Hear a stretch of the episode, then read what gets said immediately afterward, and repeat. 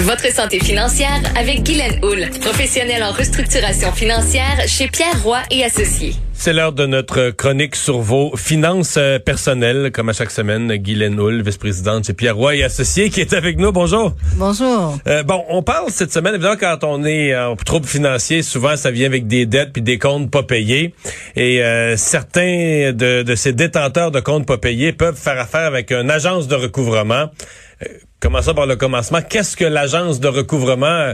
C'est pas des, on n'est plus à l'étape des gros bras qui vont casser des jambes pour se faire payer, là. Effectivement. Euh, les agences de recouvrement, c'est vraiment une entreprise qui a obtenu un mandat d'une institution, institution financière à qui vous devez une dette de récupérer le compte impayé.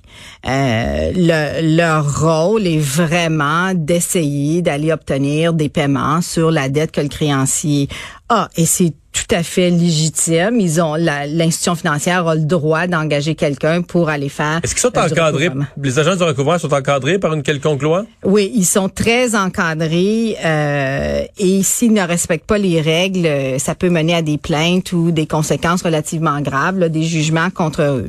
Donc en général, ils sont soumis à les règles qui sont précises, dictées par la loi sur la protection du consommateur et par la loi sur le recouvrement de, de certaines créances, qui est une loi québécoise. Vous m'avez écrit règle numéro un, il ne faut pas oublier que même si vous avez des dettes, vous avez des droits.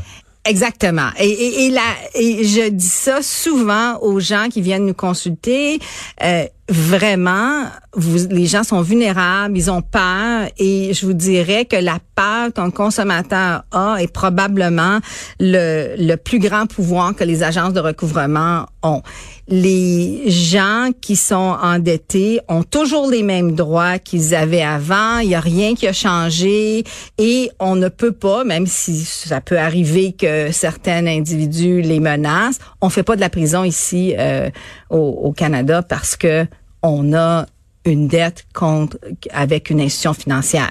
À moins d'avoir fait des mhm. choses complètement criminelles, on fera pas de prison parce qu'on a une dette tout simplement. Qu'est-ce qui est interdit là comme comportement exagéré? Quand on dit qu'ils sont encadrés Qu'est-ce qui est interdit à une agence de recouvrement? Ben, une agence de, de recouvrement, elle a en fin de compte des activités qui sont interdites. Donc, elle ne peut pas négocier avec vos avec tous vos créanciers. Si vous appelez et dire moi je vais négocier, ils n'ont pas le droit de faire ça. Seul un syndic peut faire ça. Euh, ils peuvent pas recevoir des sommes de vous et de vous dire oui je vais prendre le, le 200 dollars que tu me donnes puis je vais payer trois quatre créanciers. Ils ont pas le droit de faire ça. Ça, ça c'est les les. Donc, ils doivent travailler pour un créancier. Ils sont mandatés. Ils ont un contrat avec un créancier qui euh, qui avec pour qui ils doivent collecter les sommes d'argent. Euh, mais euh, ils ne peuvent pas prendre de procédure judiciaire contre vous. C'est pas avec eux que vous avez euh, contracté. Si vous avez par exemple, une carte Mastercard avec la Banque de Montréal et que vous ne la payez pas, que la Banque de Montréal décide de faire euh, affaire avec une agence de recouvrement, votre contrat est avec la Banque de Montréal. Seule la Banque de Montréal ou ses procureurs peuvent prendre une procédure judiciaire hmm. contre vous. Donc pas, l'agent de recouvrement. Pas l'agent de recouvrement. Est-ce qu'il y a une limite Est-ce qu'ils peuvent euh, nombre de fois qu'ils peuvent téléphoner, se présenter à votre domicile, vous attendre à la porte de votre domicile euh, sur le bord du trottoir? C'est quoi les limites? Donc, je dois vous dire que à date, plus de 30 ans de carrière, j'ai jamais entendu parler d'un agent de recouvrement qui se présentait au domicile. Ils peut-être ils menacent, mais ils ne le font jamais. Ils ont des heures strictes de communication, donc ils peuvent seulement communiquer avec vous du lundi au samedi entre 8 h et 8 h. Ils peuvent pas communiquer avec vous à une, journée fériée. Donc une journée fériée pourrait être la journée de la Saint-Jean-Baptiste, euh, la journée de la fête du travail, la journée Noël. Ils peuvent pas faire ça tout contact, le premier contact qu'ils font avec vous doit être fait par écrit. Euh, puis je veux mettre un petit bémol sur ça. Si votre créancier initial, si on revient à notre exemple, la Banque de Montréal, vous ne l'avez pas gardé au courant de vos déménagements et de votre adresse courante, évidemment, il n'a pas votre adresse. Donc, si l'agence de recouvrement vous retrouve à un travail ou vous appelle sur votre téléphone cellulaire, c'est correct parce que vous n'aviez pas... N'était plus retraçable. Exactement. Mais par contre, vous pouvez dire à l'agent, mais là, je veux plus que tu me que tu communiques avec moi. Je veux que tu me fasses parvenir certains détails concernant la dette, le montant qui est dû. Parce qu'il faut s'assurer que c'est pas une erreur sur la personne. Une agence de recouvrement court après toi. Il faut être bien sûr que c'est vraiment ta dette. Euh, Exactement. Et aussi, il faut s'assurer parce qu'un agent de recouvrement pourrait pas vous demander plus que ce que vous devez. Donc, si vous avez une dette avec la, la Banque de Montréal de 5 000 dollars, euh, il peut pas vous réclamer 5 500 dollars pour se payer lui. Exactement. La dette, elle est ce qu'elle est. Et, c'est vrai, et donc, d'où l'importance. Donc, le paiement à l'agence de recouvrement peut pas être additionné à la dette. Non, exactement. Et euh, vous êtes en droit, évidemment, d'exiger euh, d'avoir des reçus si vous une fois que vous les payez, puis une fois que vous avez payé, si vous payez toute la dette, d'avoir une quittance qui va dire que effectivement j'ai payé cette dette là. Et évidemment, euh, si on fuit l'agent de recouvrement volontairement, on rappelle pas, on fuit par tous les moyens. Est-ce qu'on commet un acte répréhensible? Est-ce qu'on empire son cas? Est-ce que est-ce que c'est une bonne chose de fuir? C'est certain que le conseil qu'on donne aux gens qui nous posent cette question-là, c'est de dire, gardez, maintenez un lien avec votre créancier. Le fait que vous ne payez pas, c'est une chose, mais de, de s'évader de ses dettes, ce n'est pas bon parce que ça démontre potentiellement une négligence. Même si ce n'est pas une négligence, la personne devrait maintenir le contact avec ses créanciers. Même si on peut pas payer. Même si on peut pas payer. Et encore une fois, je pense que ce qui est important de réaliser, c'est que lorsque les agences de recouvrement tentent d'obtenir des paiements, euh, c'est certain que vous avez le droit de, refuser qu'ils vous appellent au, au, travail. Vous avez le droit de refuser qu'ils contactent des proches qui qui aurait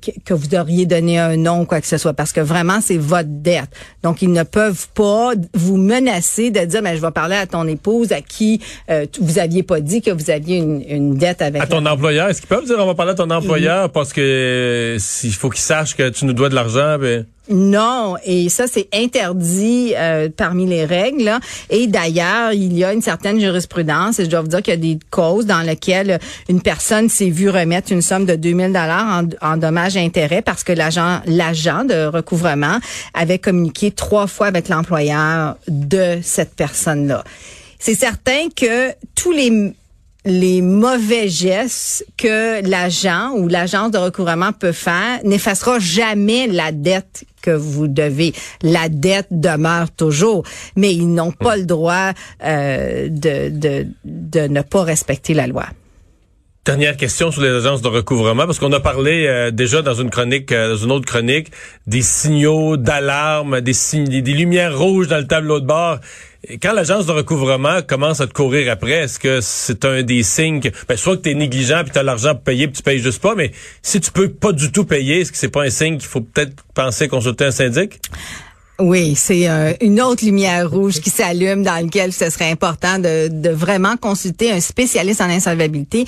Et les spécialistes en insolvabilité, c'est vraiment les syndics. Est-ce que ça va calmer l'agent de recouvrement? Si vous lui dites, ben là, regarde, là, hier, j'ai pris contact avec un syndic, je suis plus de faire mes paiements, je dois regarder mes affaires de fond en comble. Est-ce que ça, ça devient une réponse qui doit calmer l'agent de recouvrement de, de, de se calmer pour une couple de semaines puis de laisser aller les choses? Ça pourrait, dépendant de l'agent.